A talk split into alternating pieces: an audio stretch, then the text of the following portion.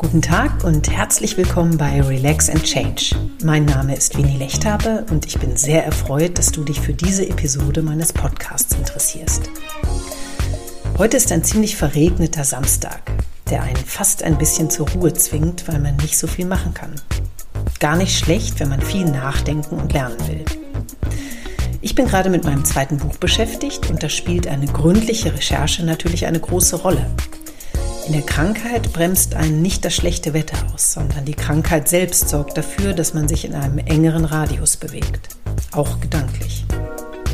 Wenn du diese Zeit trotz der Schmerzen gut nutzt, um dir Wissen über die neue Situation anzueignen und dir so besser eine Meinung bilden zu können, ist das großartig.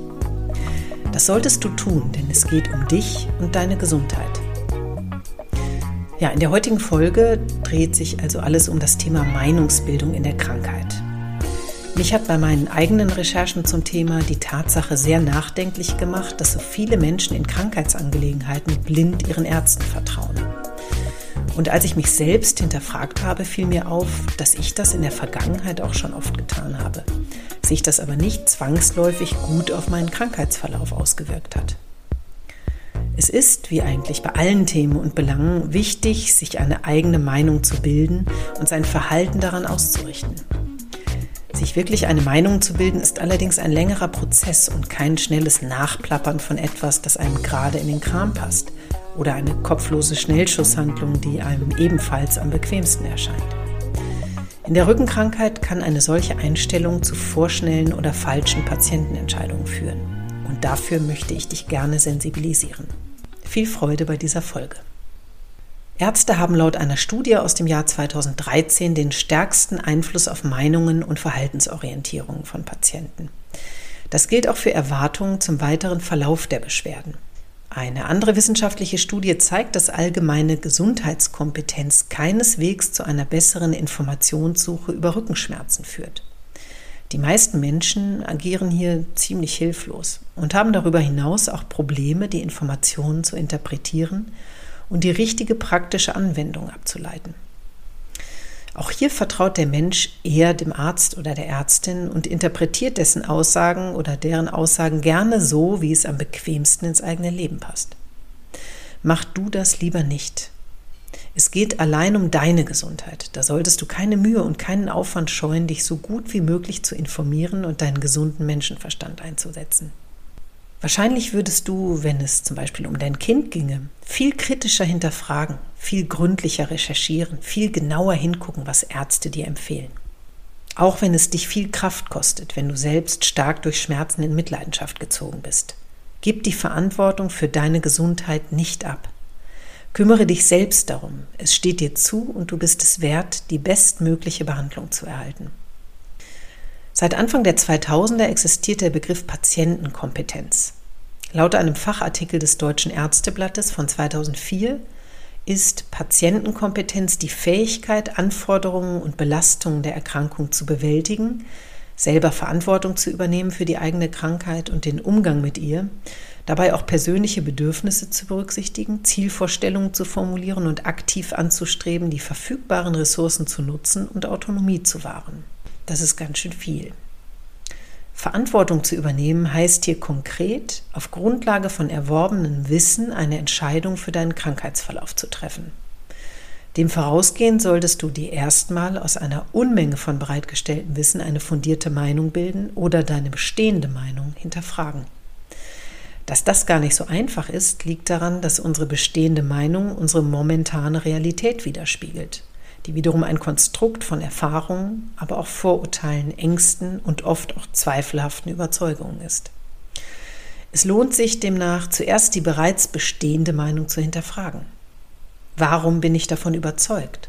Sprechen die Fakten tatsächlich für meine Meinung oder habe ich mir nur die Infos rausgesucht, die zu meiner Situation und zu meiner bereits bestehenden Meinung am besten passen?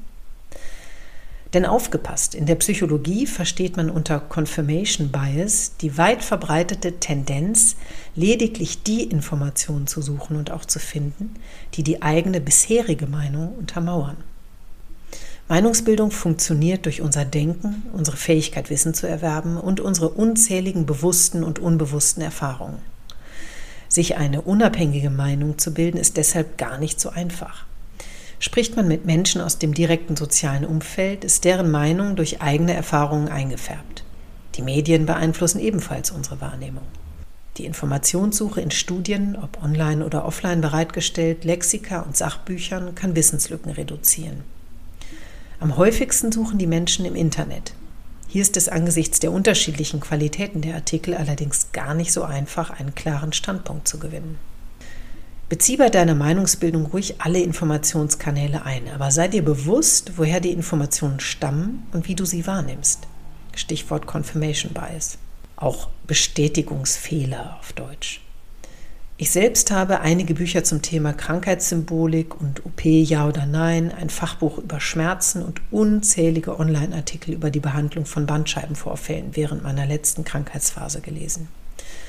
Ich bildete mir eine Meinung und ließ sie wieder fallen. Ich lernte Neues, bekam Denkanstöße und ärgerte mich gleichermaßen über inhaltlich schlechte Beiträge. Was ich daraus für mich gewann, war, dass ich den Ärzten die richtigen Fragen stellen konnte. Ich kannte fast jeden Fachausdruck und die meisten Behandlungsverläufe sowie die gängigsten Operationsmethoden waren kein Neuland mehr für mich. Als alles dann knall auf Fall bei mir auf die, eine OP hinauslief, fühlte ich mich vorbereitet und weniger unsicher als 2002.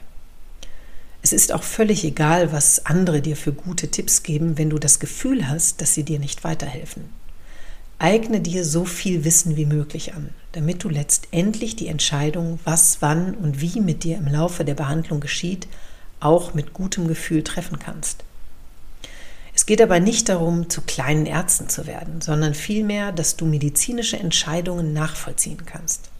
Wenn du dich gründlich belesen hast, Ärzten, Physiotherapeuten, Osteopathen und so weiter viele Fragen gestellt hast, wirst du intuitiv die richtige Entscheidung pro oder contra Operation treffen.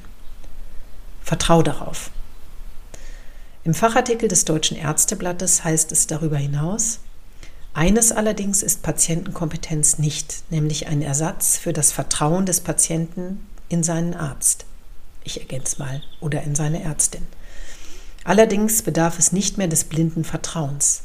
Der kompetente Patient, Patientin in einer partnerschaftlichen Beziehung zum Arzt, Ärztin kann diesem sehend vertrauen. Der große psychologische Vorteil eines Meinungsbildungsprozesses nicht nur in der Krankheit ist, dass man sich weniger hilflos, also als Opfer der Umstände, sondern insgesamt handlungsfähiger fühlt. Und das wiederum stärkt das Selbstwertgefühl und gibt Kraft. Wenn du die Argumentation deiner Ärztin oder deines Arztes auf Basis deiner neu gewonnenen Kenntnisse plausibel findest, ist das wunderbar. Du wirst bei einer OP an den Punkt kommen, an dem du deiner Neurochirurgin, deinem Neurochirurgen vertrauen musst.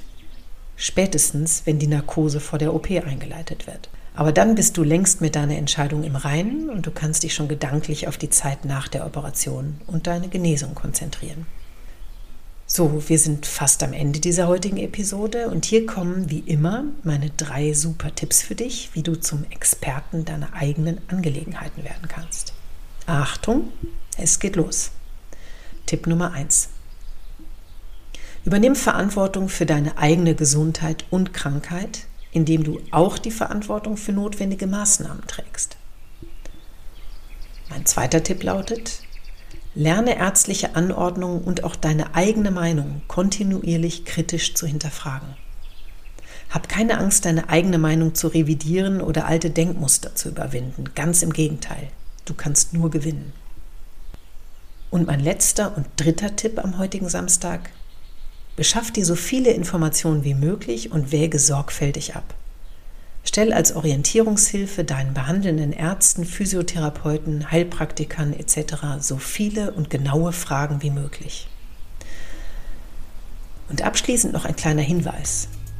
Nicht nur die medizinische Therapie entscheidet über den Verlauf der Krankheit, sondern auch deine Selbstheilungskräfte, deine Absicht, den seelischen Ursachen auf den Grund zu gehen und deine Fähigkeit zur Regeneration. Okay, das war es wieder mal für heute und ich hoffe, dir hat diese Folge gut gefallen. Wenn ja, würde ich mich natürlich sehr freuen, wenn du einen Kommentar hinterlässt oder mir direkt schreibst. Alle Kontaktmöglichkeiten findest du zusammen mit den Verlinkungen zu den genannten Studien in den Show Notes zu dieser Sendung. Und wenn dir Relax and Change auf irgendeine Weise hilft, dann gib auch sehr gerne eine Bewertung ab und empfehle ihn weiter. Das würde mich wahnsinnig freuen und ich danke dir schon im Voraus dafür. Vielleicht bist du gerade orientierungslos und fühlst dich überfordert. Atme tief durch. Versuch dich zu entspannen. Du bist schon einen ganzen Schritt weiter, weil du diesen Podcast hörst und dich für genau dieses Thema interessierst. Vertrau dir. Das wünsche ich dir sehr. Ich weiß, dass du die Kraft hast, Veränderungen mutig anzugehen. Ich glaube an dich. Tu du es auch. Alles Gute, deine Winnie.